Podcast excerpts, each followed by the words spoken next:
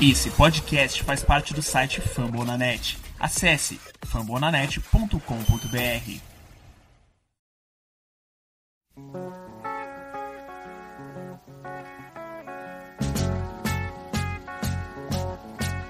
Imagine me and you, I do. I think about you. No, You haven't heard. no. What, what news? I've been here on this. So, uh, be a train Yeah, for a guy you probably know pretty well. uh, yeah. Dope, man. That's that's crazy. I know he probably ecstatic. He probably. I'm surprised he blew my phone up. Uh, he did hit me up a couple times. Talking about call me. Can't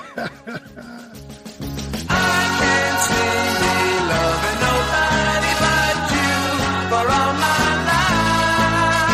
E estamos começando mais um episódio da Casa do Corvo e aquele episódio no sossego, é aquele episódio na tranquilidade, na paz, sabe, sem estresse, sem Baltimore Ravens na semana, né? a gente, a gente se sente até mais leve, mais solto, mais tranquilo, mais zen. Eu tô aqui com Giba Pérez. Giba, boa tarde. Bom dia, boa tarde, boa noite pra todo mundo que tá ouvindo. Sempre um prazer estar por aqui. Que a gente não passa a gente vê os jogos tranquilo. Mas também não é um programa tão tranquilo porque é a prévia do clássico. Então ele é mais ou menos tranquilo. Não, mas não, a prévia do clássico, quando chegar lá, a gente vê. Hoje é dia. É o seguinte: Deus escreve certo por linhas tortas, certo? Dessa vez as linhas estavam tortíssimas, estavam muito tortíssimas. Ninguém esperou as novidades que vieram para o time nessa bye week e, e o programa vai ser basicamente isso. A gente vai falar o que o De Costa, gênio, assaltou o Minnesota Vikings de novo. A gente vai ver que o coração do Baltimore Ravens está sempre aberto, é que nem coração de mãe, sempre cabe mais um, por mais que esse mais um possa ter te magoado lá no passado, tá certo? Gus Bryant, Ngakwe, Pittsburgh Steelers e tudo mais, vamos falar disso tudo depois dos recados.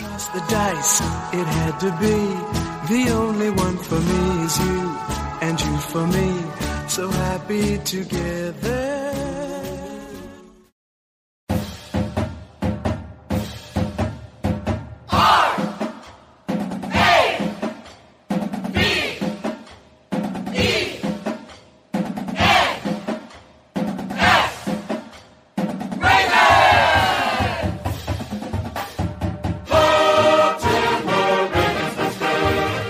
Recados rápidos, galera. apoia.se barra Casa do Corvo ou picpay.me barra Casa do Corvo. Seja torcedor de elite, apoie esse projeto com um real, um realzinho só, você já faz uma grande diferença aqui para Casa do Corvo. Você ajuda a manter o podcast, ajuda a manter o canal no YouTube, ajuda tudo isso a crescer, a gente produzir mais textos, enfim, muito mais coisa, tá bom?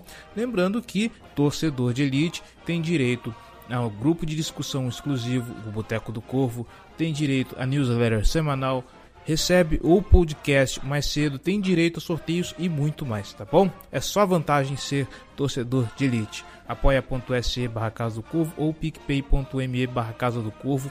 Lembrando que no PicPay, se você não tem cadastro ainda, fazendo o seu cadastro com o cupom no post desse episódio, você ganha 10 reais de cashback, tá bom? Se você não puder apoiar financeiramente, não tem problema. Faz o seguinte: nós estamos nas principais plataformas de podcast internet afora: Deezer, Spotify, Google Podcast, podcast da iTunes. Então, se você escuta em alguma plataforma, deixa lá seu comentário, deixa lá sua avaliação. Pelo Spotify, segue a gente lá, procura Casa do Corvo no Spotify. Pelo aplicativo de podcast da iTunes, então vai na loja da iTunes Store, procura a Casa do Corvo, deixe suas estrelinhas, deixe seu comentário para a gente ganhar relevância na loja como podcast esportivo e alcançar mais torcedores, tá bom? Nossas redes sociais, facebook.com.br Casa do Corvo BR, nossos twitters, arroba Casa do Corvo, arroba BRavensBra, arroba Giba Pérez, que está fazendo um trabalho bacana no YouTube para falar um geralzão sobre a NFL, e arroba Ravens Brasil, o perfil do fã-clube oficial do Baltimore Ravens aqui em terras do Piniquins, tá bom? Nosso Instagram, arroba Casa do Corvo, segue o Ravens Brasil também no Instagram e, claro, nosso canal no YouTube, arroba Casa do Corvo, tá bom? Elogios, sugestões, dúvidas ou críticas, casa do corvo br@gmail.com. A gente quer ouvir o seu feedback, a gente quer saber o que tem para melhorar nessa bagaça, ok? E se você tá afim de opinar, tá afim de debater, falar um pouco sobre tudo que a gente disse aqui, deixa lá o seu comentário no post desse episódio em fumblenanet.com br barra Casa do Corvo BR. Procura esse episódio e comenta lá pra gente bater um papo legal, tá bom? fambonanet.com.br o maior site de podcast sobre as ligas americanas de esporte.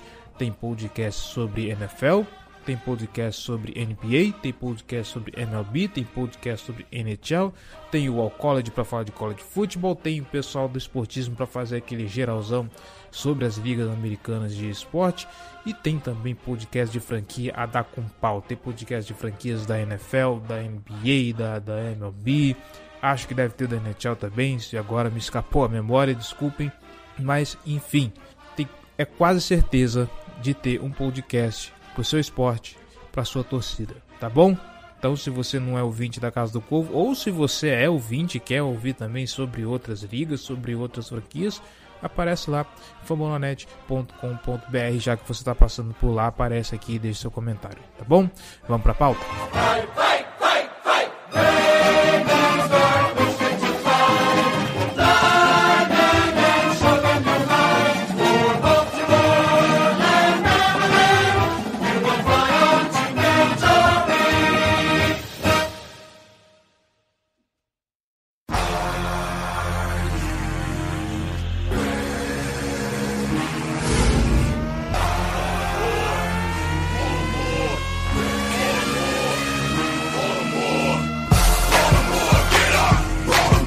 Giba, bora lá.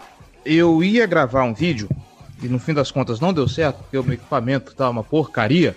Aliás, apoia.se barra Casa do Corvo, apoia esse projeto, seja torcedor de elite para que eu possa comprar um equipamento decente para poder gravar vídeo, tá? Uh, não que eu não tenha equipamento decente, mas o meu notebook para fazer render é um inferno. E o que que eu ia falar mesmo? Ah, sim, eu ia gravar um vídeo falando a respeito da nossa mais, nossa mais nova aquisição para o ataque. Para quem perdeu as notícias, Dez Bryant foi contratado finalmente pelo Baltimore Ravens. E aí, né, os capotes que a Terra plana dá. A gente lembra que no passado o Dez Bryant desdenhou fodamente do Baltimore Ravens por querer se, juntar a um time vencedor seja lá o que isso significa na NFL, porque um time se tornar vencedor basta uma mudança de chave. Mas é isso o jogador vem para se juntar para o practice squad, eu não lembro os detalhes do contrato dele, mas eu acho que isso agora não importa muito. O meu ponto, e a gente pode desenvolver a partir daqui, é que nós adquirimos um wide receiver para quem sabe ter dois. E por que, que eu digo quem sabe ter dois? Peraí, Cleverton, onde é que hum. foi essa história dele que ele desdenhou do Baltimore por Não teve uma vez que o, o, Lá no começo, uns dois anos atrás, se eu não me engano, se especulou que o Dez Bryant, que é o, o, é, o Baltimore Ravens era um dos times interessados no Dez Bryant, e houve aí, assim, entre as entrelinhas, parece que no Twitter ele postou que ele gostaria de se juntar a um time competitivo. Ah, o que eu vi foi, o Baltimore fez uma oferta para ele num contrato uhum. de uns três anos, uhum. mas com valor que ele não queria, que ele não queria, achava que ele merecia mais, e aí ficou aí no mercado, ninguém pagou o que ele queria, que ele queria receber. Mas eu não vi desdenhar do Baltimore, não, não fiquei sabendo disso, não. É, a minha lembrança, a minha lembrança, e aí, ouvinte, por favor, comente se eu tiver enganado, tá? Porque isso pode ser um lapso meu de memória, tipo 11 de setembro ter parado o Dragon Ball Z. A minha memória diz que, que houve um tweet do Dez Bryant falando que ele queria fazer parte de um time competitivo e foi quando o Baltimore Ravens ofereceu esse contrato. Enfim, histórias e, e lapsos de memória à parte, ele agora faz parte do Practice Squad e o meu ponto é, no podcast que a gente fez pós-draft, o senhor Giba Pérez falou que o principal vencedor do Baltimore Ravens nesse draft tinha sido o Miles Boykin, porque não veio ninguém para contestar a posição dele no time. Estamos em 2020, estamos no dia 26 de outubro do ano da graça de Nosso Senhor de 2020. Dez Bryant está no Pets Squad e o que se especula é que ele vem para causar uma coceira no Miles Boykin. Porque ou esse moleque se ajeita ou ele vai para o banco porque agora tem competição. E eu não duvido de Dez Bryant talvez ser acionado agora na semana 8 contra o Pittsburgh Steelers. Já falei demais, vai lá, Giba. É, então, falando sobre o Dez Bryant especificamente para começar. Ele vem pro practice squad, ele tá três anos sem jogar. A última, a última temporada dele foi 2017. E. Três? Nossa, pra mim era mais tempo, na moral. A última boa temporada dele foi em 2014, mas ele fez três temporadas bem medianas no Cowboys e, e saiu porque o Cowboys não queria pagar o que ele achava que merecia receber. E aí ele ficou sem time porque ninguém queria pagar o que ele achava que merecia receber. É, E agora ele tá voltando pro Practice Squad para receber um contrato mínimo de jogador de Practice Squad. Ele não vai ter um grande contrato. É, ele não é, não é protegido, obviamente, no Practice Squad. Qualquer time pode assinar ele do Practice Squad do Ravens a qualquer momento que tiver interesse, mas como ninguém contratou ele, imagina-se que não vai acontecer. O Baltimore pode promover ele em dia de jogos três vezes antes de ter que manter ele no elenco ou não. Nessa temporada existe esse precedente. Você pode promover um jogador do Practice Squad no dia do jogo para ele jogar. Então, essas são as condições da chegada do Dez Bryant nesse momento. O que, que a gente pode esperar do Dez Bryant? Sinceramente, nesse momento eu espero um total de nada dele. O Bryant já não estava jogando bem nas últimas temporadas que ele fez na NFL ele está três anos longe da liga. Então você não tem como criar expectativa em relação. Você não pode esperar que o Bryant vai ser aquele jogador que ele foi até 2014. Ele fez grandes temporadas no Dallas jogando com o Tony Romo e era um dos principais recebedores da NFL até aquele momento. Mas isso já faz seis anos, não tem como se esperar isso dele. O que eu espero dele é que ele seja um bom recebedor de red zone, que ele contribua para aquelas bolas é, disputadas que o Lamar não tem ninguém que faça isso nesse momento. Ah, porque o Lamar não, não, não costuma lançar essas bolas. Mas aí é aquela história do vende porque é quentinho ou é quentinho porque vende muito, né? A gente não sabe se o Lamar evita arriscar esse tipo de bola porque ele não confia nos recebedores, ou se os recebedores não têm a chance de disputar essa bola no alto porque o Lamar não arrisca. Eu acredito mais na primeira hipótese. Acho que o Lamar não tem a confiança de fazer esse passe disputado para os recebedores que ele tem. O único que ele faz isso normalmente é o Andrews. Você vê ele fazer esse tipo de bola para o Andrews, mas para os outros recebedores ele não faz. O Boykin, então, nem se fala. A gente esperava mais do Boykin. Acho que também vem muito daquilo que eu sempre falo aqui, que a gente tem pouca. A gente arrisca pouco em relação a isso.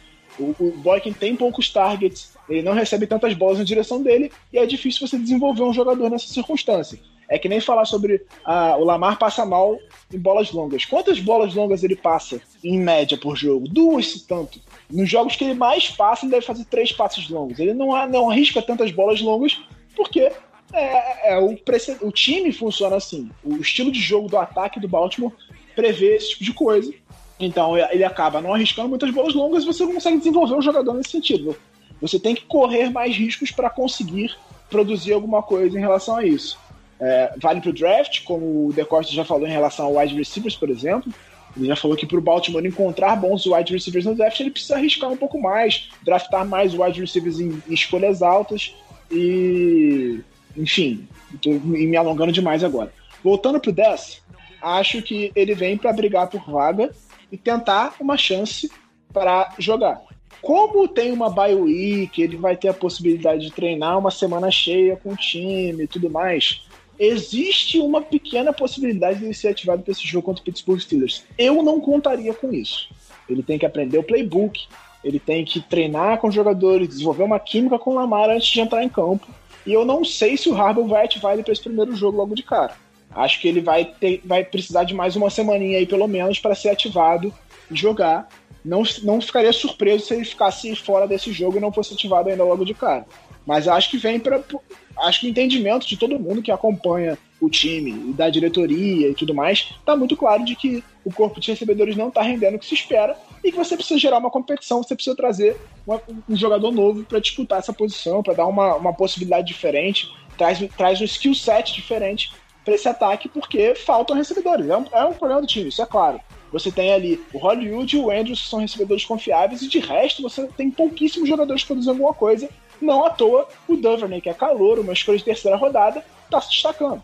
Porque não tem ninguém, não tem gente. O Snead faz uma temporada bem, bem abaixo do que se esperava.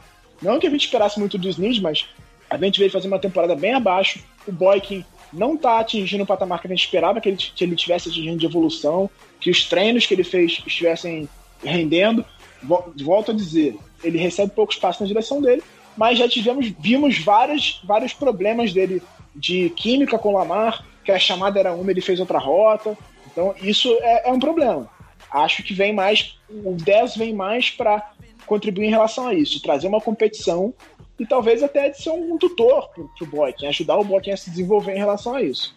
Mas não espero muito do, do, do 10, principalmente nessas primeiras semanas. Acho que ele é um cara para trazer uma coisa nova, mas não espero que ele vá ser aquele wide receiver número um que ele era em Dallas. Abrindo aqui o Pro Football Reference, a melhor temporada do Dez Bryant no momento foi em 2014, que inclusive ele foi escolha de melhor Pro é a Bowl. última. A melhor é-. É, ele chegou a ser selecionado pro Pro Bowl em 2016, mas você vê em questão de números, 2014 ele teve 88, recep... é, 88 recepções, 1.320 jardas e 16 touchdowns. Ele foi ao Pro em 2014. Ele Sim, também. temporada. E depois disso aí foi só ladeira abaixo, mas ah, eu, eu gosto quando você vai pra torcida e você começa a escutar algumas coisas do tipo o, o Dez Bryant, velho, parado é melhor que o nosso corpo inteiro de, de wide receivers. Calma lá, né, gente? Vamos devagar com, vamos devagar com a procissão aí. Ah, Cara, é, é aquilo assim, cara. Você vê, por exemplo, eu vou dar um exemplo, só pra entender qual é a expectativa em cima. O Gronkowski ficou um ano parado. Um ano. E ele só começou a produzir relativamente bem, recebendo bola em Tampa Bay na semana 7 agora. Ele tá começando a produzir alguma coisa em Tampa Bay agora. Ou seja, o cara levou um tempo para se recuperar, recuperar a forma física. Ah, mas ele tava treinando. Mas não é a mesma coisa. Não é a mesma coisa. Ele não tá em forma física, em, em desempenho de nível de NFL. É, é por isso que eu tô falando. Eu não espero, eu acho muito difícil. Se fosse um jogador que foi cortado na semana 3 e entrou pro Practice Squad, era possível que ele fosse para esse jogo agora. Mas ele tá três anos sem jogar, irmão. Três anos sem jogar. Então eu acho improvável que ele seja ativado para esse jogo. Eu vejo o Des Bryant produzindo mais pro final da temporada se ele conseguir atingir o nível que se espera dele. E, e é bem da verdade, de coração, espero que ele consiga atingir esse nível, porque, como eu falei, o Des Bryant veio, e aqui o Giba já reforçou, uh, ele veio para dar aquela coceira, principalmente no Boyk, né? Vamos chamar um wide receiver aqui de respeito, de experiência, para poder mexer essa galera. Ver o Des Bryant jogando, eu vou falar para você que seria muito legal, principalmente se ele vier num bom nível. Claro que a gente não espera nada do que ele fez em 2014, né? Mas eu estou falando de um bom nível, que é algo que a gente só vê por enquanto no Mark Andrews e no Marquise Brown. E eu acho que só o fato de você pôr a galera para se mexer e você colocar um- uma certa ameaça ali em cima, porque vamos supor, gente chega no, no- na- lá na frente, o Das Bryant tá jogando bem, foi pro time principal e não sei o quê, e aí você tem uma chamada de, com, com, com três jogadores, aí você põe Brown, Marquise Brown, Devin Duvernay e, e, e Des Bryant. Pra quem que a defesa vai, vai, vai fazer marcação dupla? Como é que fica isso? Eu acho que você colocar essa adição, você pode abrir um leque de possibilidades muito malucos. Seja o Des Bryant conseguindo movimentar essa galera nova para produzir alguma coisa, seja ele em campo, talvez futuramente rendendo alguma coisa, conseguindo alguma química com o Lamar, o que é bem provável. Então, para todos os efeitos, o, o, o Des Bryant, seja no que ele for fazer em Baltimore, já é uma boa escolha e De Costa é um, um gênio maravilhoso. É, assim, o risco é baixíssimo. O risco é baixo. Então você está apostando num cara que já teve boas temporadas, que já mostrou talento no NFL, que já conseguiu jogar em alto nível e que por mais que esteja muito tempo fora, ele pode produzir alguma coisa sem correr nenhum risco. É, o risco é basicamente zero. Ele tem um contrato baixo de jogador de practice squad nesse momento. Ele não chegou com um contrato de 5 anos ganhando, sei lá, 10 milhões por ano. Ele tá chegando com um contrato ridiculamente baixo para testar ele e ver se ele consegue produzir alguma coisa em alto nível para talvez ativar ele para elenco principal. Então, o risco é zero momento, zero. O Baltimore não tem nada a perder e ninguém tem o, o- é, é, é ganhar, é ganhar ganhando. Tá todo mundo ganhando. O Dez Bryant tá tendo a chance que ele quer de provar que ele ainda pode jogar. Acho que demorou um pouquinho para cair a ficha dele de que ele não valia tudo que ele achava que ele valia. Ele podia ter voltado antes pra NFL. Ele podia ter virado pro Baltimore e falado assim: ah, não, eu não quero aquele, aquele, aquele contrato de três anos nesse valor baixo que você me ofereceu, eu não quero não. Me dá um contrato de um ano que eu jogo. Não sei se ele fez isso, mas acho que ele, ele, ele ficou muito tempo fora. E para recuperar a forma vai demorar. Então é, é o que eu tô falando. Eu acho que ele pode ser um fator lá no final da temporada. Lá no final da temporada, ele pode ser um fator importante para esse ataque. Nesse momento, eu acho improvável que ele consiga ser, que ele seja ativado para esse jogo. Acho que talvez eles fiquem uns três jogos aí no Practice Squad para gerar uma, criar uma, uma química. Até porque o jogador de Practice Squad ele dificilmente é, joga snaps com um, um ataque titular. Ele vai ter que mostrar muita qualidade no practice squad para ser ativado e aí sim começar a ter alguma, alguma coisa, entendeu? Então eu acho que o, que o, o Des Bryant não vai contribuir agora. Se, se, se, alguém esperava ele produzindo alguma coisa em relação a ah, vai fazer touchdown de Pittsburgh, eu acho muito difícil, sinceramente. Eu vou ficar surpreso se ele for ativado para esse jogo, porque é aquilo que eu falei já mais de uma vez. O cara tá três anos sem jogar. Cara. Não é fácil você recuperar a forma física, recuperar a explosão, a velocidade. Ele já tava com, ele já tinha perdido um pouco daquela velocidade que marcou ele no, no começo da carreira. Mesmo jogando no NFL, ele já tinha perdido, ele vinha tendo algumas lesões, isso foi prejudicando o desempenho dele. E não, não espero, sinceramente, muito a produção dele nesse começo. Vamos ver como é que ele, que ele se sai. Se ele conseguir é, recuperar só um, um, pouco daquilo que ele jogou lá até 2014, ele vai ser já um, um fator muito importante para esse ataque. E o Mas, melhor novamente, de já não estava jogando bem. Se não me engano, 2014 foi o ano da, daquela polêmica contra o Green Bay nos playoffs. Ah, que o Dez recebeu ou não recebeu a bola, que acabou resultando na eliminação do Cowboys nos playoffs. Eu acho que foi justamente em 2014. E acho que teve um efeito psicológico muito danoso para ele. Porque caiu. So... Ele fez a recepção, mas caiu sobre ele a responsabilidade da eliminação do time. Então eu acho que aquilo foi muito prejudicial para ele. Mesmo sabendo que a culpa não foi dele, ele fez o que ele tinha que fazer e foi um erro de arbitragem. Para mim, na minha opinião, aquilo foi uma recepção.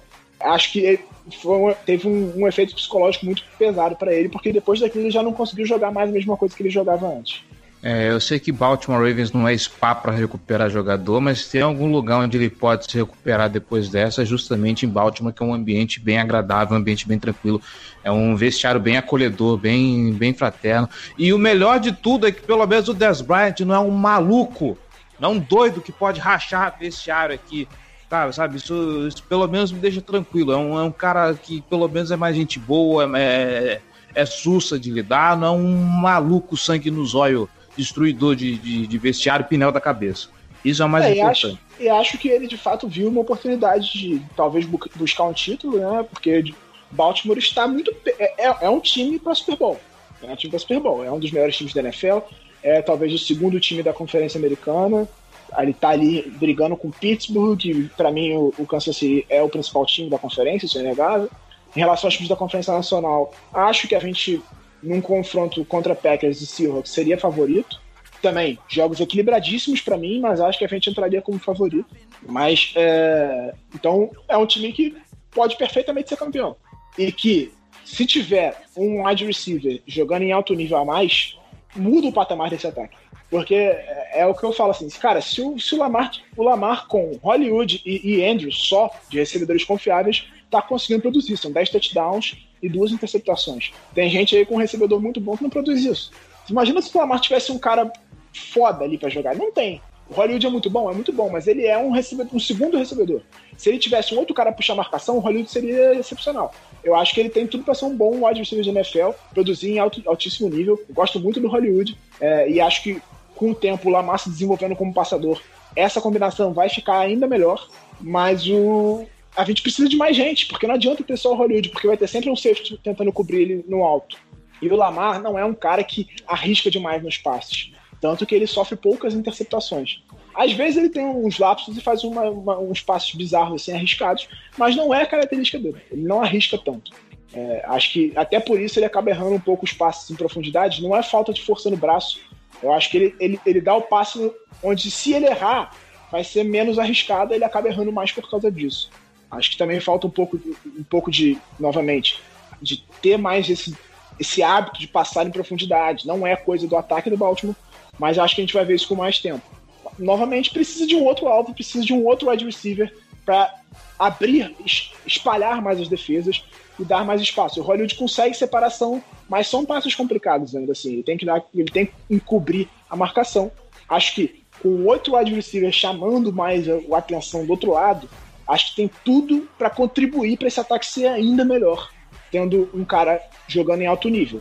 O Boykin ainda não conseguiu, o Boykin não é uma ameaça, ninguém se preocupa, ninguém bota uma cobertura a mais porque tem um Boykin do outro lado, porque ele ainda não conseguiu produzir ao ponto de gerar essa preocupação nas defesas adversárias. O Dez Bryant já fez isso, só que tem muito tempo.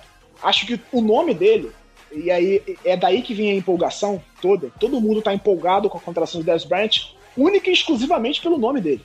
Porque, ah, é o Dez Bryant. E acho que isso pode ajudar. Porque, ah, é o Dez Bryant, mas se ele entrar em campo e não produzir o que ele produzia antes, rapidamente os defesas vão esquecer que é o Dez Bryant. Então ele vai precisar produzir. É aquilo, novamente. É uma aposta de baixíssimo risco que pode trazer um lucro para o Baltimore lá na frente, no final da temporada e talvez até nos playoffs. Assim esperamos.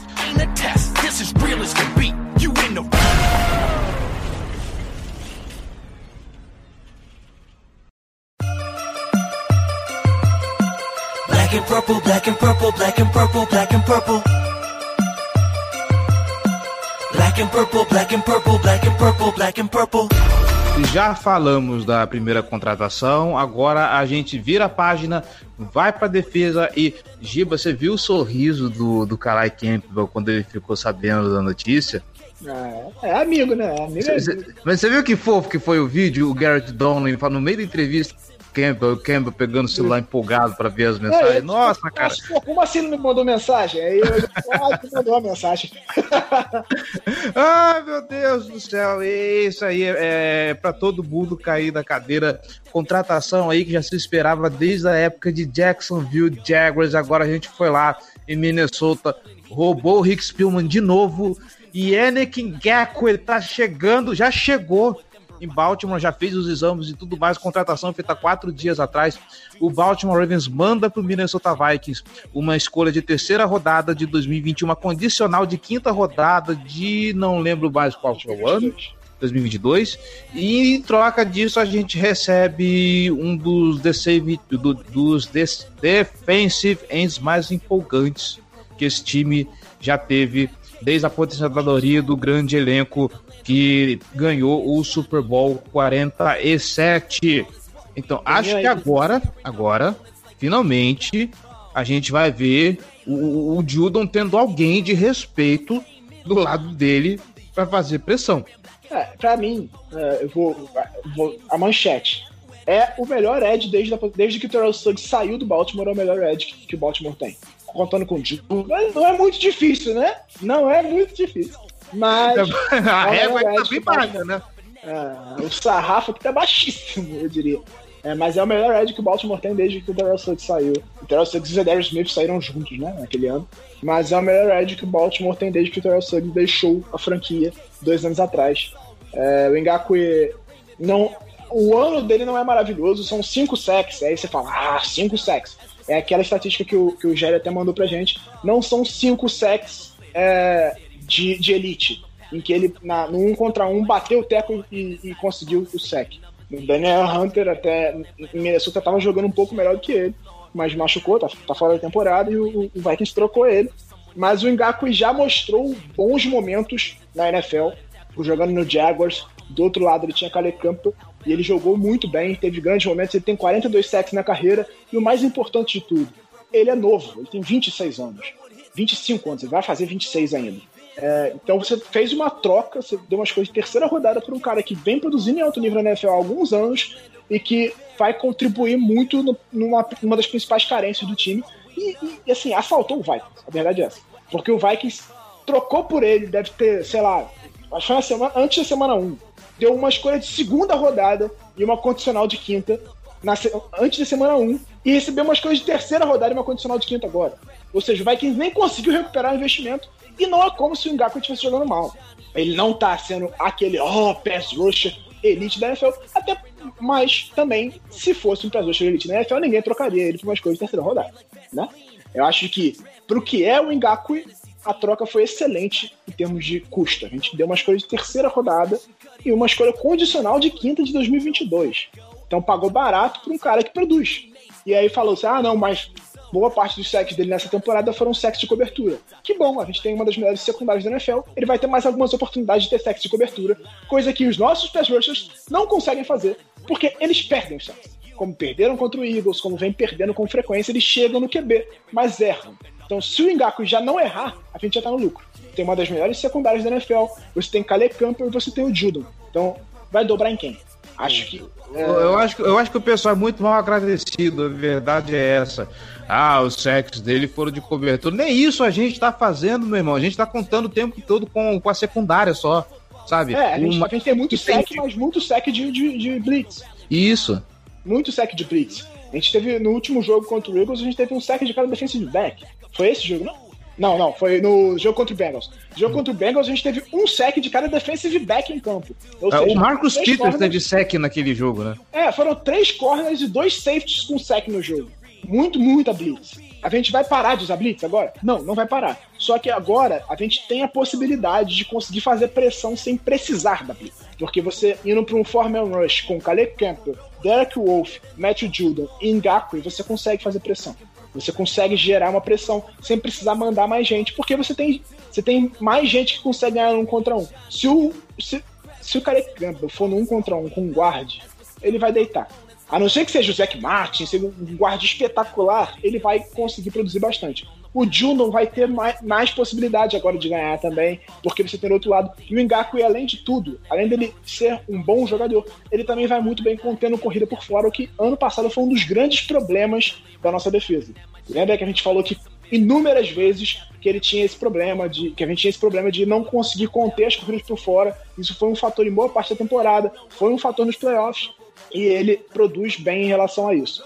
Então, acho que é um acréscimo é, pontual e que vai melhorar a defesa que já vinha jogando muito bem.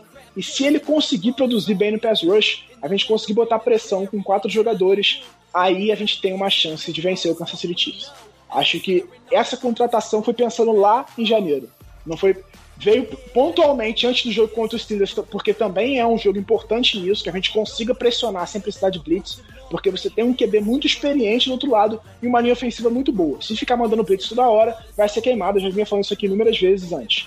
Então, é, acho que o Ngakwe já vai ser titular logo de cara e vai ser importante nessa defesa. Nesse jogo contra os Steelers, ele vai ser importante conseguir pressionar o Big Ben sem precisar ficar mandando blitz o tempo todo. Mas, novamente, as blitz vão continuar, porque elas são uma- um fator importante, assim como a defesa dos Steelers, que é a defesa que mais tem sec na temporada, usa bastante blitz também. O problema da blitz é quando você manda ela e não consegue chegar. Se você manda a blitz e a pressão chega, ótimo, deu certo. O problema é quando você manda e a pressão não chega. Aí o cara vai ter um campo para explorar e fazer o passe, como aconteceu no jogo contra o Kansas City, que a gente mandou blitz o tempo todo e não chegava no Mahomes, mesmo com as blitzes, porque as proteções foram muito bem feitas pelo Andy Reid, ele soube explorar muito bem a nossa defesa. Mas é, eu acho que a adição do Ngakwe, junto com o Judon, o Caleb Campbell e Der- Derek Wolf, vai ser muito importante. Em situação, é, acho que o- é possível que o Ngakwe jogue mais em situações óbvias de passe. Acho que ele talvez, não- o, o próprio Jerry falou isso, que ele não jogue tanto no first down. Acho que no first down talvez jogue mais o Balser, que é um cara que consegue dropar para cobertura bem. E, e aí a gente vai com Judon, Caleb Campbell, Brandon Williams e Derek Wolf para cima do QB. E claro, fazendo blitz e tudo mais. E acho que em situações de segunda e terceira longas ele deve entrar mais.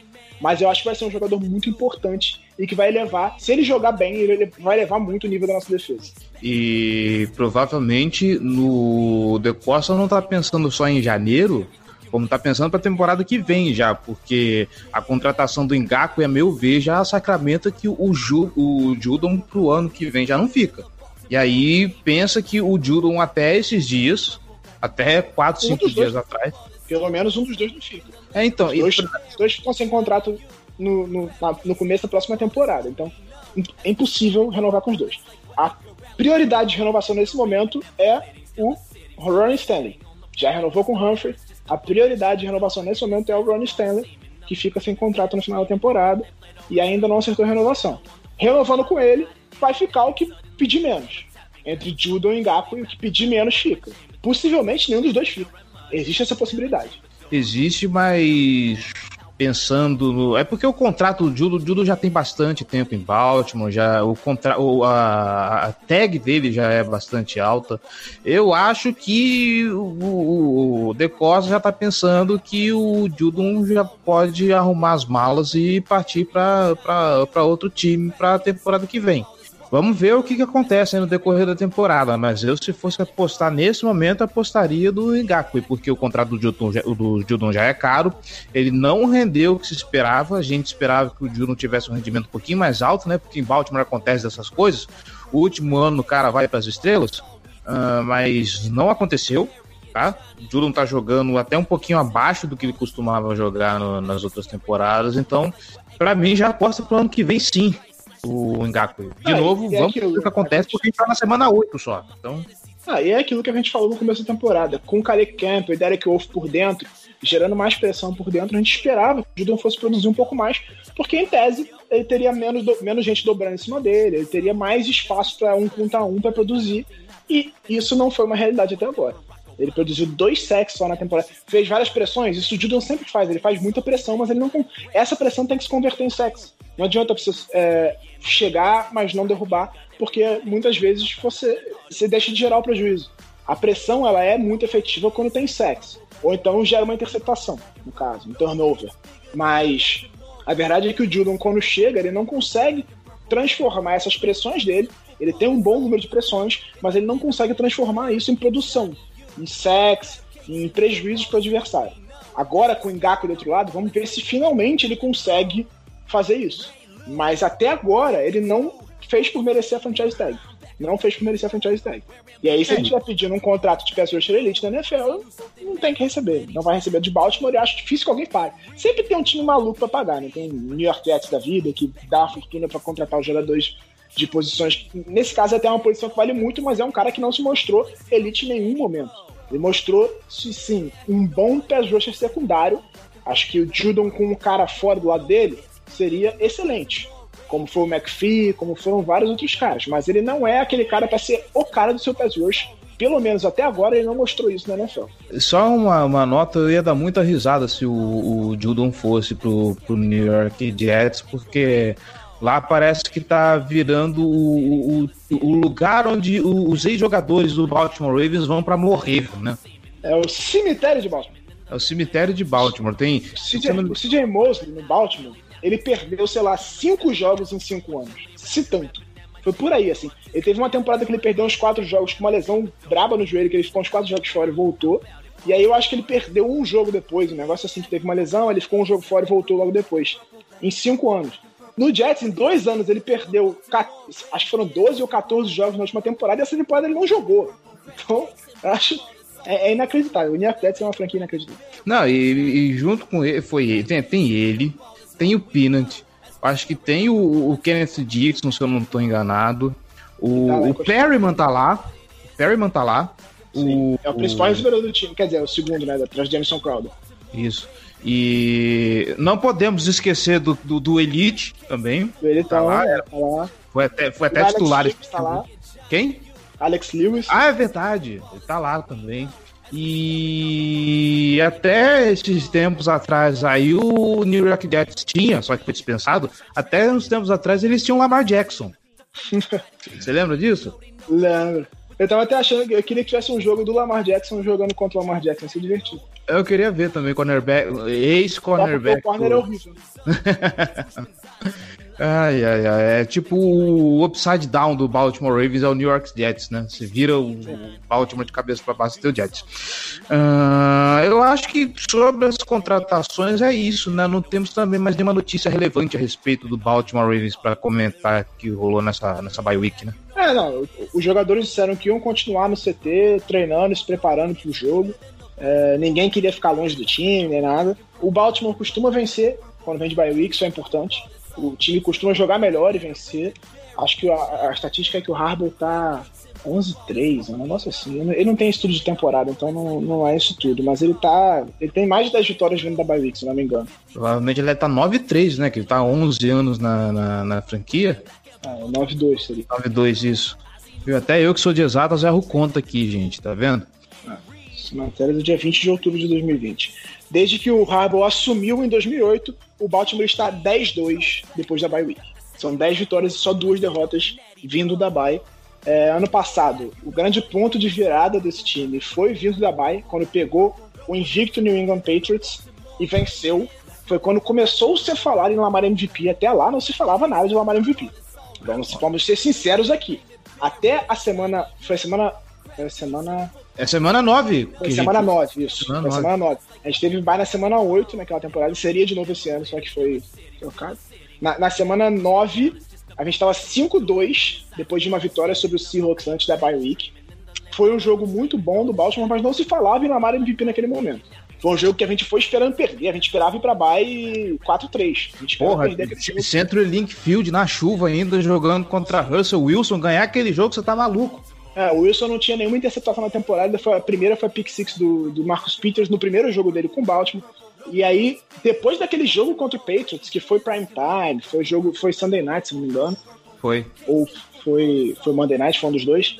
O, foi aí que começou -se a falar em Lamar MVP. Novamente, ele não tinha passado tanto assim a bola naquele jogo também. Tinha 11, depois de, de seis jogos na temporada passada, ele tinha 11 touchdowns e duas interceptações, e e cinco interceptações. Esse ano ele tem 10 touchdowns e duas interceptações. Os números do Lamar não são tão piores quanto as pessoas acham.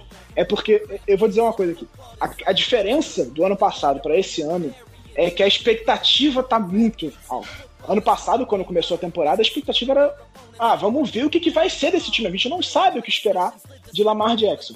Aí ele estreou com cinco touchdowns, dando um baile do Dolphins. Depois ele oscilou bastante. Teve um jogo, inclusive, é, outra coisa que eu falei no Twitter: esse vai ser o segundo jogo do Lamar só contra os Steelers, na carreira como titular. O primeiro jogo foi o pior jogo da carreira dele. Foi o jogo de três interceptações em 2019 que a gente ganhou de 26 a 23, ele conduzindo a campanha da, da, da vitória na prorrogação, mas ele jogou muito mal aquele jogo. Duas interceptações não foram culpa dele, é verdade, é bem verdade, mas ele não fez um grande jogo naquele jogo, passando a bola. Ele correu muito bem com a bola, mas ele não fez um grande jogo passando ela. Foram três interceptações, é o pior rating da carreira dele, foi contra os Steelers fora de casa. É a primeira partida do Lamar em casa contra os Steelers. Agora, falando sobre as estatísticas em geral, como a gente já fez aqui várias vezes, eu vou falar de novo. Rapidinho. É, só lembrando que naquela temporada o jogo de volta, Lamar Jackson não entrou em campo, tá? Foi o RG3 naquele dia. É, porque foi na semana 17, a gente já tava com a- a- o Seed 1 garantido, tava, Uhum. tre- é, tava 13 vitórias e, e duas derrotas só, e pouparam o Lamar na última semana, quem jogou foi o RG3, a gente ganhou é, novamente, esse é, esse é o segundo jogo dele. Na temporada passada, ele tinha um rating médio, depois de seis partidas, ele tinha um rating médio de 96.7. Esse ano ele tem 99.2. Ele tinha 11 touchdowns e 5 interceptações, esse ano são 10 e 2. Ele tinha o aprove... A única estatística que eu acho que é um pouco preocupante e, e pior do que na temporada passada é o aproveitamento de passe. Era 67,1% na temporada passada, por cento, esse ano está em 63%, caiu 4%. Isso é uma queda relevante, mas ainda assim, ele passou muito menos esse ano. Ele passou 162 vezes, ano passado foram 195 tentativas de passe. Então, o desempenho do Lamar não caiu em relação à temporada passada. Ele está jogando mais ou menos no mesmo patamar que ele estava no começo da temporada passada. Novamente, está se adaptando, o ataque sofreu com mudanças, perdeu o Yanda, perdeu o Hayden Hurst. As formações de três tarentes eram muito usadas ano passado, era importante. E acho que o ataque está se adaptando e vamos ver como é que ele volta dessa bye. Espero algumas mudanças em relação ao que a gente viu até aqui. Acho que principalmente o Duvernay vai ter mais participação. O Dobbins talvez nem tanto, mas eu acho que o Duvernay vai ter mais participação. Acho que a gente vai ver algumas formações diferentes, alguma tentativa de um pouco mais de criatividade no jogo aéreo. E vamos ver o que, que o, o, o Greg Roman traz pra gente depois dessa bye week. Não espero mais do mesmo, sinceramente. Se for mais do mesmo, eu vou ficar puto da vida. Mas eu não espero mais do mesmo. Eu acho que o time vai trazer algumas coisas diferentes pra esse jogo contra os Steelers, até porque precisa, é, precisa de mais mobilidade. Acho que vamos ver é, mais jogadas do Lamar escapando do pocket nesse jogo, porque a pressão dos Steelers é muito grande. Se ele ficar muito dentro do pocket, vai ser prejudicial. Então acho que a gente vai ter mais mobilidade, va- vamos, ter bastante motion e tentar explorar justamente a blitz dos Steelers. Os Steelers é um time que faz muita blitz e faz muita pressão com blitz. Tem um dos melhores corners indo pra blitz. A gente não sabe se o Hilton joga, mas ele é um dos melhores corners do NFL fazendo blitz. E acho que o Baltimore vai tentar explorar isso, principalmente com a mobilidade do Lamar, seja correndo ou escapando do pocket para fazer o passe. Pois é, né? Ah, eu tenho um pouco de medo sobre esse negócio de explorar a Blitz, porque o Lamar ainda é um pouco. É, querendo ou não, o cara tá só na terceira temporada, então ele ainda não tem tanta experiência lendo esse tipo de coisa. Mas vamos ver como que ele rende, né? You know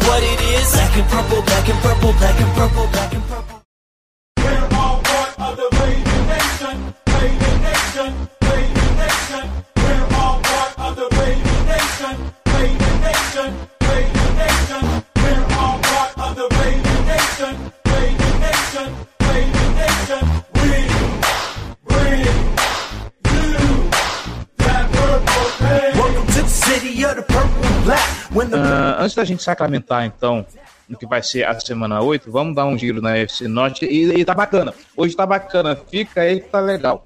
O Cincinnati, meu Deus do céu, o Bengals, o Bengals, Gil. Ai, meu Deus do céu, Cincinnati Eu Bengals diria, meu Deus do, eu diria, meu Deus do céu, Browns, né?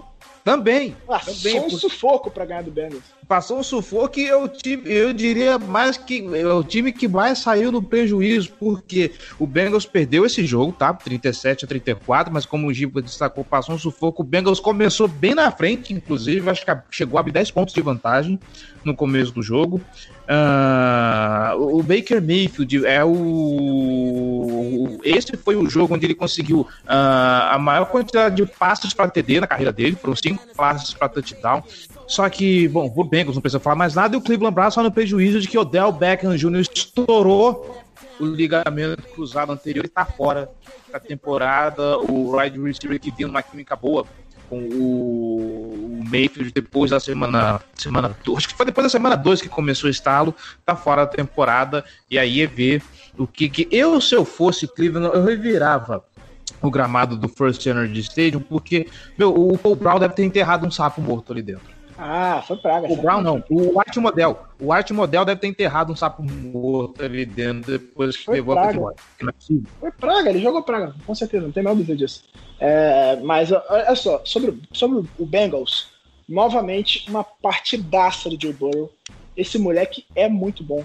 Jogando com um time fraco, a linha ofensiva não é das melhores, os recebedores, o- AJ Green, que é o melhor recebedor, não tá jogando muito bem. O Tyler Boyd é um bom jogador, mas também não- ainda não tem tanta química com, com o Joe Burrow. Ele tá mostrando ali um- uma boa química com o T. Higgins. O ataque tá funcionando bem com ele, ele tá jogando muito bem, o Joe Burrow. Se ele receber um pouquinho mais de ele com um pouquinho mais de experiência no ano que vem, se tiver um pouquinho mais de ajuda do elenco do Bengals, ele vai mudar a cara desse time. Vai fazer o time ser um time forte na temporada que vem. Porque ele é muito bom. Esse moleque é muito bom. Ele tá com média de jardas para bater o recorde do Andrew Luck como calor. O calor, o Andrew Luck tem um recorde de jardas passadas por um calor na NFL, um pouco mais de 4.300 jardas na temporada de calor dele. O Burrow tá com média nesse momento para 4.700. 4.600 e blau, quase 4.700. O Burrow já tem cinco jogos com mais de 300 jardas aéreas e nesse jogo, se eu não me engano, ele passou para mais de 400 jardas. Deixa eu conferir aqui. Então, o moleque é muito bom, tem um potencial absurdo. Se eu fosse torcedor do Bengals, eu ia estar mega empolgado. Como eu sou rival, eu estou mega preocupado. Ele vai dar muito trabalho ao longo desses próximos anos jogando pelo Cincinnati Bengals. Mas esse ano ainda é tranquilo ganhar deles, como a gente já viu na última semana, na última vez que a gente se enfrentou. O Burrow teve quatro- 406 jardas nesse jogo, passando a bola 47 vezes. É, acho que esse time tem potencial para o futuro, mas nesse momento ainda não é um time competitivo. Em relação ao Browns, o Browns está 5-2, está encaminhando finalmente a quebra da maldição de finalmente voltar aos playoffs depois de, depois de pela, se eu não me engano é a primeira vez desde que foi refundada a franquia. Desde que o Art Model tirou a franquia de, de, de Cleveland, acho que se for aos playoffs é a primeira vez. 96 foi a última vez que o Browns foi aos playoffs, 1996. Então tá encaminhando para quebrar essa maldição e eu acho que isso é muito importante pro, pro Browns. Se o Browns conseguir ir aos playoffs, seja na última vaga de wildcard, acho que já é uma coisa muito importante porque vai tirar esse peso. Tira esse peso, aí chega nos playoffs como franco atirador, pode conseguir vencer um jogo e aí tá dois jogos do Super Bowl e tal. Não acho que seja um time para Super Bowl nesse momento, mas só de tirar esse peso, de se livrar dessa, dessa, desse peso da, da maldição, o time já vai entrar mais leve na próxima temporada. E pro Baker Mayfield, esse jogo foi importante, porque ele começou muito mal o jogo. Ele tentou cinco passes no começo do jogo, ele errou os cinco e um deles foi interceptado. E aí já começou todo aquele questionamento, ah, que o Mayfield não é o futuro da franquia, o, o Cleveland precisa buscar outro QB, ele não é bom, ele não tá se desenvolvendo, ele tá regredindo. E aí ele tentou 23 passes depois disso. Acertou 22, sendo que o, o passe errado foi um spike. Então, ele esquentou e jogou demais na reta final do jogo, cinco passes para touchdown. Ele foi o motivo da vitória do, do Browns. Se ele não tivesse jogado tão bem, o Browns teria perdido, porque a defesa não estava num grande dia e o time não estava funcionando, mas ele jogou muito e ele foi o motivo da- do Browns ter vencido esse jogo. Só que o Browns precisa de mais jogos dele assim, ele precisa de mais do, do, do, do Maker, precisa que ele seja mais regular, que ele seja o motivo do time vencer e não só um cara para administrar o relógio ou para gerir o ataque. O Mayfield precisa ter mais jogos em que ele é o cara desse ataque. Não foi o caso nesse. Não vem sendo o caso na carreira dele, ele tem sido um QB muito irregular ainda, mas também é difícil culpar ele, são vários treinadores e tudo mais. Enfim, a gente está se alongando muito aqui, não é podcast do Browns, mas é bom estar de olho nos rivais. O Browns está 5-2 e tá brigando com a gente nesse momento por vaga nos playoffs. Eu, para arrematar, eu diria que o, o lance do Baker Mayfield é procurar um psicólogo, porque eu acho que depois do que ele passou, ele pode ter. Ele pode estar um pouco assim quebrado mentalmente. Acho que se ele conseguir colocar a cabeça no lugar, ele rende mais. Ah, no outro jogo, agora a gente vai para Nashville. Meu Deus do céu. Deus do céu. Eu vi esse jogo pendurado no 4G, porque não tinha luz. Acabou a luz em casa, foi voltar só às seis da tarde. E o Pittsburgh Steelers venceu por um field goal. Por um field goal. A gente não tem a, o, o que agora é o último invicto caindo. O Pittsburgh Steelers venceu por 27 a 24. O Tennessee Titans fora de casa, bem que casa hoje em dia não tá contando muita coisa. Ah, segunda vez que o Pittsburgh Steelers chega a 6-0. A última vez que isso aconteceu foi no ano do, do, do Super Bowl, 1978. Do penúltimo Super Então, Bowl deles. Eles ganharam no ano seguinte. Isso. Não, do penúltimo não. Pera aí, falei merda. Hum. Foi no ano do terceiro título de Super Bowl deles. terceiro título, né? Enfim, de olho no Pittsburgh Steelers, porque esse time tá redondo. Eu tô vendo que o Pittsburgh Steelers, agora a gente já emenda aqui pro, pro preview. ah, o Pittsburgh Steelers tem um problema sério em fechar jogos, porque todo jogo. eh, eu não lembro dessa talvez algum time de- aí da, da, da, da, da, NFC Leste pode ter, pode ter sido a exceção, mas toda vez que vai se caminhando para os últimos quatro, o Pittsburgh, o Pittsburgh Steelers começa a passar sufoco. E o próximo time é rival de divisão, e não é um rival de divisão, ah, vai pegar o Bengals, vai pegar o Browns que tá acabado. Não, é o Baltimore Ravens, caralho. Então o Pittsburgh Steelers que se cuide, porque a chance dessa invencibilidade cair na semana 8 é grande. Eu lembro do Giba ter falado de como esses dois times são parecidos, e vendo o jogo contra a Tennessee, me- realmente me pareceu que o Pittsburgh Steelers pare- tem assim uma semelhança com o Baltimore Ravens. Eu vejo pelo menos o Big Ben passando. É difícil falar que é o Big Ben passando com mais qualidade. Na verdade, eu acho que o Big Ben tem recebedores que conseguem produzir mais, vamos dizer assim. Eu acho que esse pode ser o diferencial. Ele abusou muito da bola em profundidade contra a Tennessee, é um negócio que me chamou muita atenção. Então é para ter cuidado. É para ter cuidado. Dá para ganhar? Dá.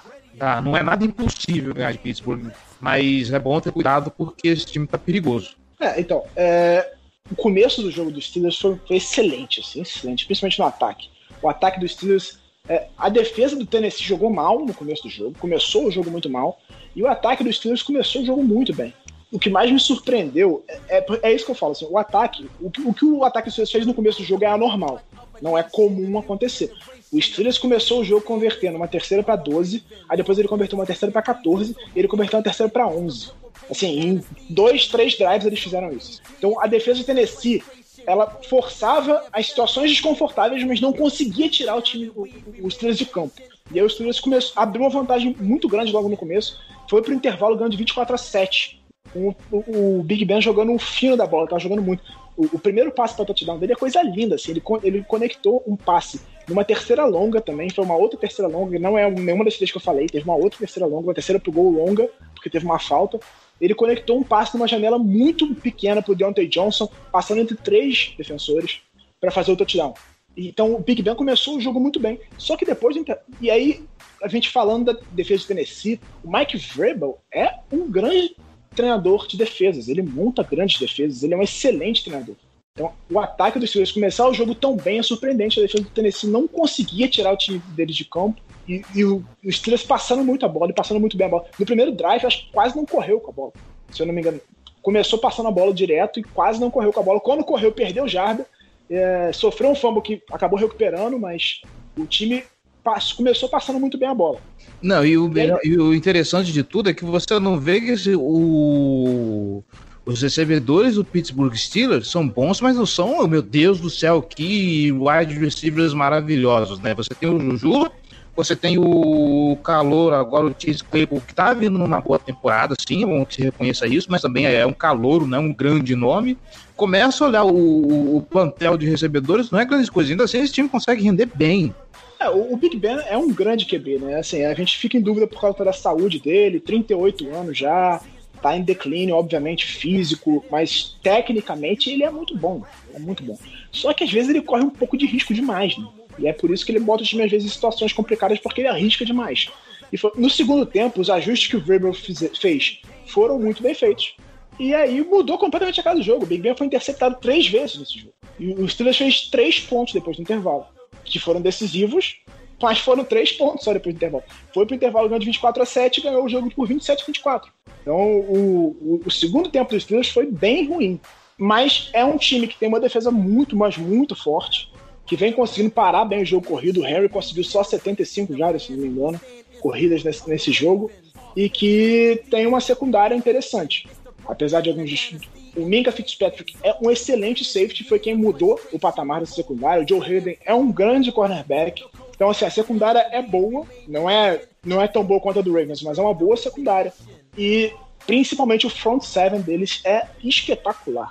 O Bud Dupree tá jogando muito. O TJ Watts, pra mim, é um dos candidatos a, a jogador de defesa da temporada. Cameron Hay- Hayward é excelente também. Então, o front seven deles é muito bom, apesar do desfalque do Devin Bush, que tá fora da temporada, rompeu o ligamento cruzado. Ainda assim, é uma defesa muito forte e um ataque que tem potencial para prejudicar. Acho que o Juju já não é tão, tanto um fator, ele não tá fazendo uma temporada de encher os olhos, mas a combinação dele com o Deontay Johnson, que é um que se machuca muito também, com o Claypool, é, tem, se tem produzido tem produzido muito bem. Principalmente o Claypool me surpreende. Eu não gostei dele no processo de, de draft. Não foi um, um cara que, vendo as tapes, me encheu os olhos. Eu achava ele pesado, um pouco lento, mas está jogando muito. Cara, o desempenho dos Steelers desenvolvendo o wide receiver é uma coisa assustadora, cara. Os caras conseguem desenvolver os caras muito bem. Muito bem. É bizarro. Porque o Claypool, assim, quando ele foi draftado, falava assim, converter ele pra Tyrande. Porque ele era um cara mais pesado, um wide receiver grande e que não tinha tanta velocidade. O cara tá fazendo touchdown correndo. É, é o que mais me preocupa. E o, o Big Ben é um cara muito experiente. É muito experiente. Então, ficar mandando blitz pra cima dele, ele vai saber explorar. Ele vai tentar explorar os instintos do Marcus Peters, como fez o Chiefs. Como fez o Chiefs. Ele vai tentar forçar ele, claro, todo o staff do, do, do Steelers vai tentar forçar o Peters a cortar uma rota de passe mais, mais pro meio do campo para explorar o fundo. Então a gente tem que estar atento a isso. Tem que ser uma preocupação do time. A gente tem que estar sempre, tem que ter sempre um plano de segurança pro Peters, porque o Peters é 880. Né? Ou ele consegue uma interceptação espetacular, ou ele toma, ou ele é queimado com frequência. Então a gente tem que, tá, tem que ter sempre um seguro pro, pro Peters quando ele tá em campo. Deixar ele num contra um sem cobertura em profundidade, esquece, a gente vai acabar é, se saindo mal, porque os times vão tentar explorar isso o tempo todo. Então, a minha preocupação é, se a gente conseguir pressionar Big Ben, a gente tem tudo para ganhar esse jogo. Porque a nossa defesa é muito boa, o nosso ataque é, acho melhor do que o deles. Apesar deles terem feito um grande jogo, um grande primeiro tempo contra o Tennessee Titans, eu acho o ataque dos Steelers ainda. A gente não sabe muito bem o que esperar. Eu não acho o James Conner um grande running back, apesar de ter uma linha ofensiva muito boa. Acho que é melhor, o melhor ponto da, do ataque dos Steelers é a linha ofensiva e que é dali se produz muito, porque você tem um QB muito experiente e que sabe ler muito bem as defesas e encontrar as lacunas, e você tem uma linha ofensiva que dá tempo para ele fazer isso. Então, Você mesmo sem ter grandes recebedores, acho que esse é o fator, o grande fator do ataque dos Steelers. Você chegou no ponto que eu queria comentar, porque esse jogo, mais do que qualquer outro que passou até agora, eu acho que é importante ficarmos de olho nas trincheiras. Porque você já destacou o front seven dos Steelers, eles têm uma linha ofensiva muito boa, e do outro lado a gente tem uma linha ofensiva que está sofrendo ainda com a ausência do, do Ian, o time não se encontrou ainda no- no- na questão de OL, e do outro lado a gente tem uma, uma DL que é boa, é boa, não vou falar que é ruim, ela é boa. Só que é, ela não é excepcional, como por exemplo tem do outro lado. Então eu acho que se for para ganhar esse jogo, eu acho que passa muito pelas trincheiras. Eu confio na capacidade da nossa secundária de parar os recebedores dos Steelers, ahn, mas cara, as trincheiras me preocupam. né? Porque é por ali, porque por ali eu acho que esse jogo vai ser decidido. né, eu acho que é um fator. E nesse. É assim, pa- a decisão passa. O Ravens e Steelers, a decisão sempre passa pelas trincheiras. É um jogo muito físico, muito duro. Acho que foi até o Big Ben que falou que semana depois de Ravens e Steelers é como se tivesse sido atropelado por um caminhão, assim, porque é um jogo que exige muito psicologicamente dos jogadores e é muito físico. Então eu espero realmente um jogo muito pegado e o ideal é que não passe pelas trincheiras porque eles são melhores que a gente nisso. Eles têm uma, uma linha ofensiva melhor que a nossa nesse momento, eles têm uma linha defensiva melhor que a nossa nesse momento. Eu acho que a gente tem que conseguir dar formações diferentes para enganar e tirar um pouco esse, esse. Não deixar a linha ofensiva e nem a linha defensiva ficar confortável. Acho que vai- vamos usar bastante blitz. E acho que o Patrick Queen na blitz vai ser uma coisa importante, porque os Steelers não tem grande tarente. A nossa cobertura de tarente é preocupante, então eles acabam sempre produzindo um pouco em relação a isso, mas eles não têm grandes tarentes. Então acho que a gente vai usar muito o Patrick Queen em blitz para tentar é, acelerar o processo. E o Big Ben, apesar de ser um quarterback móvel, ele, ele é um cara que sai bem do pocket, estica bem as jogadas e ganha tempo os recebedores dele, sempre foi isso. Mas ele já tá com 38 anos. Ele já não tem mais aquele vigor físico que ele tinha no começo da carreira. Então acho que a gente pode explorar um pouco isso, dessa falta, dessa, dessa queda de mobilidade dele. Ele é um cara que fica um pouco mais dentro do pocket do que ele era há alguns anos atrás. Então se a gente conseguir, é, passa muito, sempre passa, a gente sempre fala isso com todo QB, mas principalmente com um bom quarterback, passa muito por conseguir pressionar ele. Porque se- quando você enfrenta um QB fraco, às vezes ele tem tempo no pocket, mesmo assim faz besteira, porque você manda uma formação diferente, você confunde a leitura dele, e ele vai lá e faz um passe ruim, é interceptado, ou então comete um erro, enfim, até erra uma um passe fácil. Mas quando você enfrenta um, um quarterback experiente, muito bom, se você der tempo para ele, ele vai te castigar. Sempre, sempre, sempre. Quando, quando ele tiver tempo, ele vai te castigar. Então passa muito por a gente conseguir tirar o, o- o Big Ben da zona de conforto. Pressionar ele, derrubar ele, sacar. E aí a gente tirar esse, esse conforto do ataque dele. Se a gente conseguir fazer isso, acho que a gente está muito perto de vencer esse jogo. Porque a defesa deles é muito boa, mas a gente consegue jogar de igual para. São, acho que esse confronto é mais equilibrado do que o outro. Acho que a, a diferença do nosso ataque para a defesa deles é menor do que a diferença da nossa defesa para o ataque deles. A nossa defesa é melhor. E acho que se a, gente, se a defesa tiver uma boa tarde, a gente consegue ganhar esse jogo e, e quebrar a invencibilidade deles, mas acho que vai ser um jogo muito duro. Muito duro. Eu vou apostar num tiroteio. ah, 38 a 31 Baltimore Ravens com dois sacks do Engaku para calar a boca dos críticos e uma interceptação do, do, do Marcus Peters. Uma pick six do, do, do Marcus. Ah, eu acho ousadia, 38 31, né? Vamos lá. Eu aposto num. Mas tem que ser ousadia e alegria mesmo. Tem que ser ousadia e alegria. Eu aposto num 27 a 24 com um field goal de 55 jardas do Justin Tucker para decidir a partida com o relógio zerado. Nossa, meu Deus do céu. É, falando em, em field goal, que, que rodada pros kickers, hein? É, é, a gente nem, fala, a gente nem falou isso, né? É. O Tennessee teve a chance de empatar o jogo, levar pra prorrogação e talvez vencer o jogo, como fez com o Houston Texans. Só que o Goskowski errou um field goal de 46 jardas. É por isso que eu falo, cara, eu amo muito o Tucker. Field goal de 46 jardas, eu vou no banheiro essa hora. É a hora que eu vou pegar uma água, porque eu sei que ele vai acertar. Eu nem me preocupo em olhar pra TV nesse momento, sinceramente. E, e- e o Kingsbury também quase jogou ah, as favas pro alto com o kicker dele, né? no- Mas ali foi culpa. Não bota a culpa no Zé Gonzalez, não. Sim. Foi ele que fez merda. É, que você vai congelar o kicker, velho, pro, chute Não, que vai levar pro. Ah, não, você tá ele não congelou o kicker. Ele não congelou o kicker. Ele salvou a falta. É diferente. O problema é, era uma segunda descida. Ele podia correr pra ganhar mais jardas. Ele podia correr pra centralizar a porra do kicker. O kicker tava no canto do, do das, hash marks lá. Então ele tinha que chutar. O chute era bem mais difícil. Se ele corre pelo meio e ganha, sei lá, duas jardas, ele ia facilitar muito o chute do Zen Gonzalez. Ia ser muito mais fácil pro cara chutar. Em vez disso, ele chutou na segunda descida. Ele podia correr mais duas vezes com a bola. Então, assim, pra mim foi, foi merda dele. Ele podia correr mais duas vezes que, além de facilitar o chute, ele perfeitamente acabaria com o relógio não daria uma chance do Seahawks buscar é, uma virada. Então, se o kicker errasse, acabava o jogo ele ficava com empate. Não, ele foi lá e chutou na segunda descida, cara. Que imbecilidade. Eu, fiquei, eu não sou torcedor e fiquei puto ali.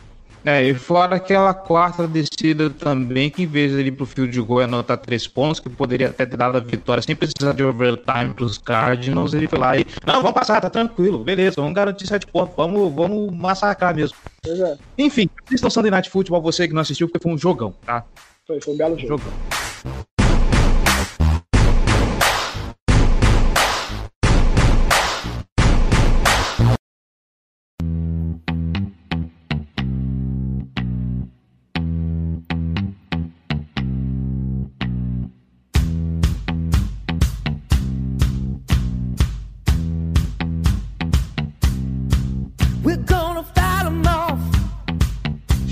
E é isso, Giba. Fechamos por aqui. Semana 8 tá vindo aí. O que a gente se encheu de, de, de tranquilidade, de paz e sossego. Vamos gastar tudo nesse jogo. Vai ser às duas da tarde, né? É, a gente, a gente juntou energias pra destilar ódio no domingo. Vai ser às duas da tarde. Acho, é, tá tendo a votação, deve sair o resultado hoje, ou. É, acho que sai hoje o resultado da votação da ESPN, mas acredito que esse jogo vai ser transmitido pela ESPN, na pior das hipóteses, pela ESPN 2. Mas como que esse jogo não é Sunday Night Futebol, cara? A gente vai ter que amargar Eagles e, e Cowboys no, no, no, no prime time. Meu Deus do céu. O outro Ravens e Steelers vai ser prime time, por isso eles não, não iam botar os dois prime Ravens e Steelers em Pittsburgh.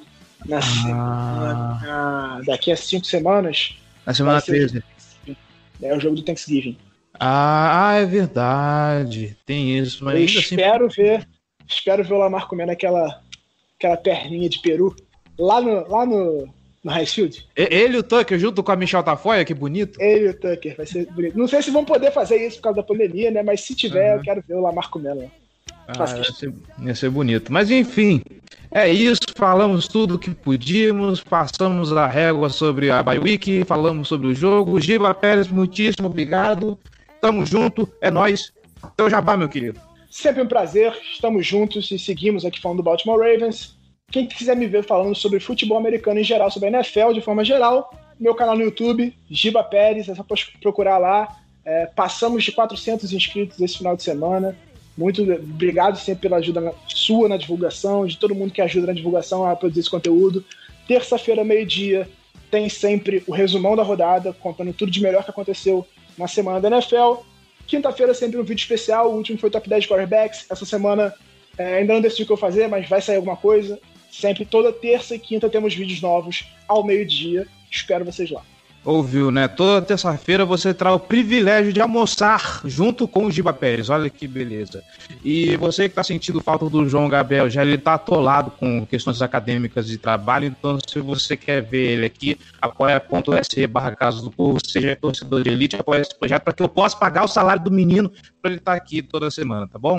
A gente se vê segun- é, quarta-feira, né? A gente grava na segunda, mas a gente se vê quarta-feira que vem eu e você, torcedor, pra gente falar de semana 8, Baltimore Ravens e Pittsburgh Steelers, se tudo der certo, com vitória, e vamos pagar o champanhe lá do, do meu amigo lá do Dolphins BR, o Rafael. Um abraço pra você e a gente se vê semana que vem. Até mais!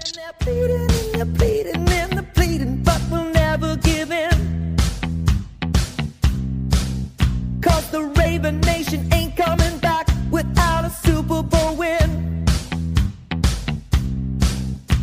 and the feeling coming from Charm City means we're.